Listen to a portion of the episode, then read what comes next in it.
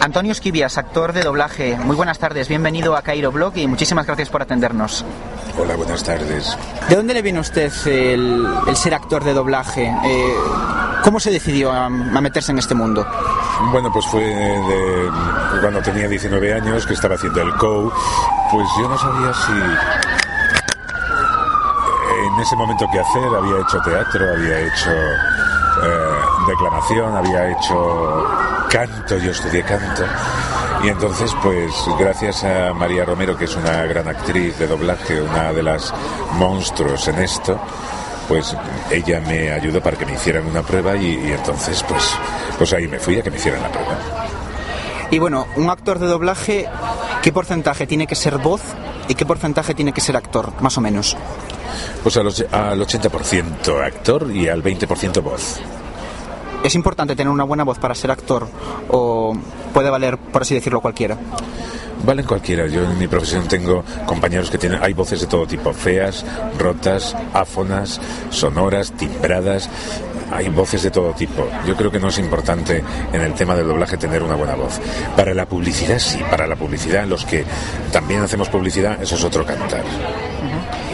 Eh, siempre se ha dicho que eh, el doblaje como que le resta un poco de naturalidad a la, a la película, parece que es eh, el tópico general.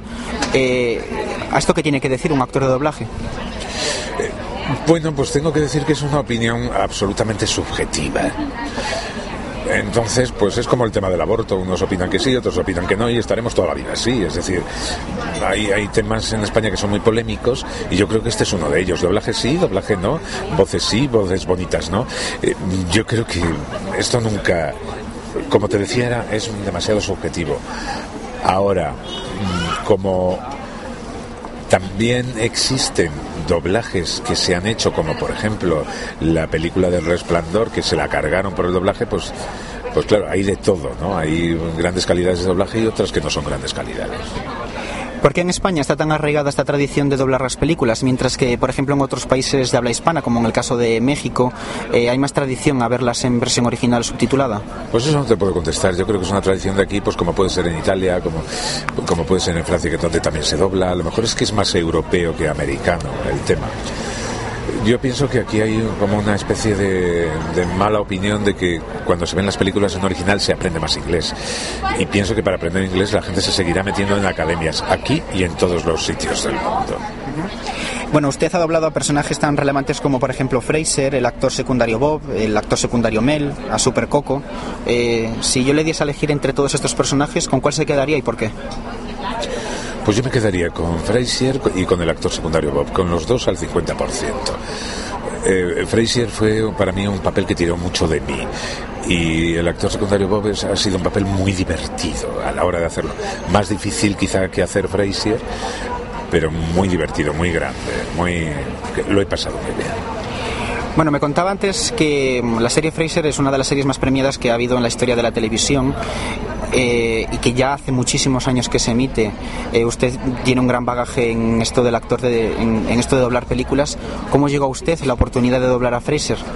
Bueno, pues la oportunidad de doblar a Fraser fue muy curiosa porque después de hacerlo yo en un personaje que era ya de una serie llamada Cheers de hace mucho tiempo, donde salía Kelsey Grammer, salía haciendo el psiquiatra y salía en la misma, con el mismo nombre, pues entonces años después hubo un spin-off de esta serie que se llama Frasier y entonces al principio lo hacíamos para Antena 3, el Frasier, y Antena 3 dijo, queremos casting. Le dijeron, pero Esquivier lo está, está doblando ya desde Cheers. Y dijo, Antena 3, nos da igual, queremos casting.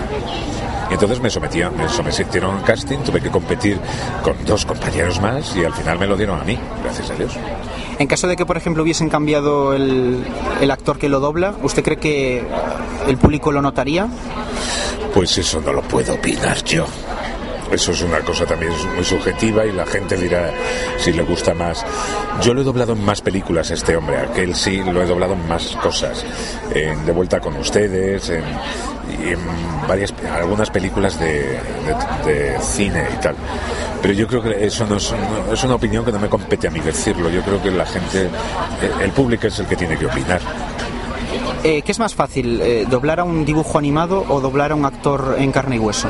Doblar a un actor en carne y hueso. Yo recuerdo cuando yo hacía las, cuando hacíamos las tortugas ninja, cuando hacíamos los Moomin o, o yo qué sé, o el o cuando, cuando hemos hecho Spiderman o cuando hemos hecho yo qué sé, los Gormiti. Eh, el doblar a un, a un, muñeco siempre es mucho más difícil que, doblar a, una, a, un personaje de ficción. Y por ejemplo, en el caso de Los Simpson, eh, ¿usted en qué se fijó para recrear la personalidad, por ejemplo, del actor secundario Bob? Bueno, parece ser que a mí me tienen de especialistas en los malos. Entonces llega un momento en que que llega un momento en que no te cuesta mucho, porque como ya estás acostumbrado a doblar malos hace 31 años, pues llega un momento en que ya te sale redondo, ¿no? Es como doblar a los estrambóticos o doblar a los a, los asesinos, es decir, he hecho tanto ya de eso y me han matado 80 millones de veces que llega un momento en que ya estás acostumbrado. Eh, bueno, también en muchas películas eh, los actores de doblaje eh, cantan. Eh, ¿Es algo que a ustedes le piden o hay la opción de escoger a un cantante que tenga más o menos su misma voz? Pues ahora aprovecho para decirte que a mí el coco me lo dieron porque empezó a cantar el coco y entonces sabían que yo cantaba. Esa fue la razón por la cual me sometieron a un casting para el coco y el super coco.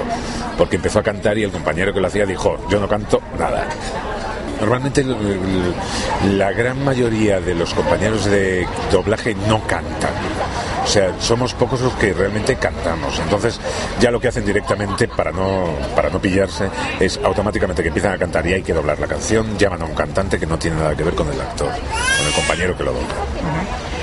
¿Hay algún personaje de cine, de televisión, que le hubiese gustado doblar y que no haya tenido la oportunidad de hacerlo?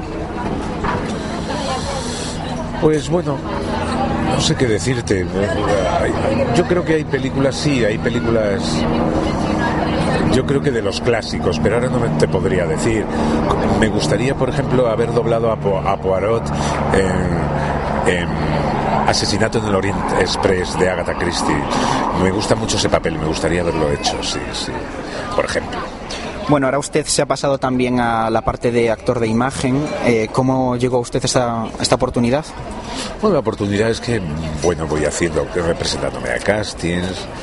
Eh, me llamaron para hacer una producción, lo de esto de eh, Tarancón, el, el, quinto mandamiento, esto que salió por Antena 3, esto lo rodé en Valencia, en Alicante. Sí, estoy haciendo, pero pequeñas cosas, porque eso va muy poquito a poco. También depende de la voluntad que uno le eche, claro. Entonces sí, estoy rodando cosas y, y bueno, ahí estoy empezando a funcionar, intentando funcionar con eso. ¿Hay algún proyecto de futuro pensado ya? Un rodaje de un cortometraje dentro de dos meses y ya está, no es nada relevante, simplemente es algo más para, para el currículum. ¿Animaría a las nuevas generaciones a ser actor de doblaje? Tal y como está ahora la profesión, realmente no. Ahora mismo animo a la gente que está metida en el tema del artisteo y que son actores que se dediquen más a la imagen y que no pierdan mucho el tiempo con el doblaje. O sea, que no se dediquen solo a la voz, sino que den la cara también porque hay mucho más trabajo de imagen que de doblaje. Y te lo digo yo que también estoy haciendo videojuegos, publicidad, doy clases de doblaje, en fin, hago más cosas que doblaje en sí pero yo ahora mismo no le aconsejo a un actor que se dedique exclusivamente al doblaje. Es cerrarse muchos campos que están funcionando mejor. Eh, bueno, y esta ya es la última. Eh, hay eh, actores de imagen que por su renombre se les llama para doblar películas, a lo mejor quizás por el éxito que pueda, que pueda traer. Por ejemplo, hemos visto en muchas, en muchas películas de dibujos animados, como se ha llamado, por ejemplo, recuerdo ahora mismo en Vecinos Invasores, se llamó, por ejemplo, a Isabel Ordaz, a Luis Merlo. Para un actor de doblaje se podría considerar muy entrecomillado como intrusismo. Demasiado entrecomillado. Muy no, demasiado entrecomillado. Yo no, lo, no creo que sea intrusismo, yo creo que estamos a expensas de lo que el público quiere. Si el público prefiere oír a Merlo que oír a un compañero, que oír a Carlitos Isler en Los Simpson, pues es que el público manda. Es triste, pero es así. ¿Qué ocurre? Que a la hora de la producción, al producir, el que no es específicamente actor de doblaje tarda más. Entonces eso lleva unos costes desmesurados. Pero para eso están las productoras que prefieren pagar a lo mejor cinco días de, de doblaje que estar con un profesional y, terminar lo que en cinco días, pues terminarlo en una hora. Pues Antonio Esquivies, actor de doblaje, muchísimas gracias por haber estado con nosotros. Gracias a ti, hasta luego.